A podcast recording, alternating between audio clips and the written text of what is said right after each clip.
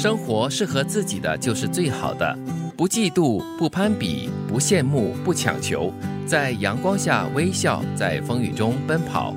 听懂了是经历，听不懂是幸运。嗯，比不到的，比不来的，对，也羡慕不了的，然后强求不来的。对，其实有的时候就是因为在过多的这种所谓的比较当中呢，你错失了很多美好的时光，就是享受自己拥有的时光。是你珍惜自己拥有的，然后好好去享受它，就是一种幸福了。对。然后这句话的最后两句就是说，你听懂了这些，呃，不妒忌啦，不攀比啊，不羡慕的话，就是一种经历；然后听不懂的话，就是一种幸运，表示。说这个人哈，如果他听不懂的话呢，就是他已经是在实行中了，就是不妒忌啦，不攀比了。哦，再不然的话，有时傻傻的听不懂也无所谓，真的是一种幸运了哈。对啊，因为你已经在过程中了嘛，你因为你不把它当成是一个什么东西，嗯，这就是你的生活，你的方式。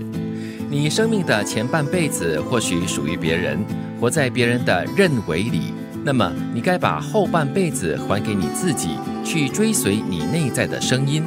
嗯，我觉得也不错了。前半辈子属于别人，活在别人的认为里，因为可能在年轻的时候嘛，对于自己要的。或者是方向并不是很清楚，嗯，所以很多时候我们会比较听别人的一些指引，看别人怎么做，慢慢慢慢的塑造出自己。嗯，也有一部分的原因是因为我们在比较年轻的时候呢，我们对很多东西没有把握，嗯，然后我们常常会用别人的这个规范呢来过自己的生活，嗯，所以这一点不是很健康了，就比较缺乏自信吧，就不相信自己，哎，是可以判断正确的，或者是可以过自己想要过的生活。所以这段话就提醒了我们在你积累了一定的经验之后呢，你要相。相信你自己。嗯，所以很多人在活到四十岁以后呢，就开始觉得说，嗯，我要做自己了。然后做自己呢，就是最幸福的了。因为到了四十岁，应该是不惑了啊。对啊，四十不惑，清清楚楚自己要些什么。人生是一场追求，也是一场领悟。我们这一生路要自己走，一个人先得跌倒才开始成长，先得受伤才能明了，先得失去才会有所收获。很多时候就是在跌跌撞撞中，我们才学会了生活。听起来好像英语所说的 “learn by the hard way” 啊，但是这样的学习方式真就比较刻骨铭心，你真的会牢记一生。对，我常常在想我家里的那些小朋友啊，就是常常你会跟他说：“啊，这个不要做，不然你会怎么样？会怎么样？你会受伤，浪费时间呐。”对，等等等等。但是后来我发现呢，其实没有用的。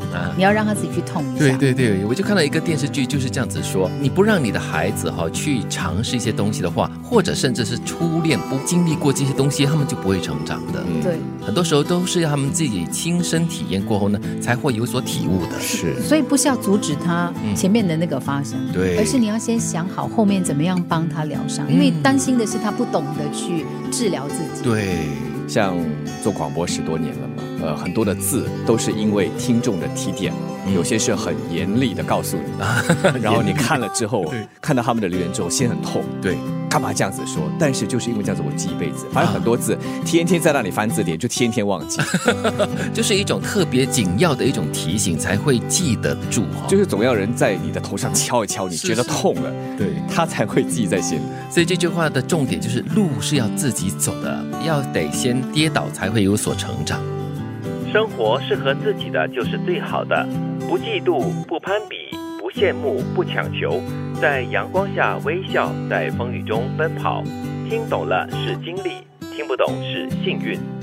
你生命的前半辈子或许属于别人，活在别人的认为里，那么你该把后半辈子还给你自己，去追随你内心的声音。人生是一场追求，也是一场领悟。我们这一生路要自己走，一个人先得跌倒才开始成长，先得受伤才能明了，先得失去才会有所收获。很多时候就是在跌跌撞撞中，我们才学会了生活。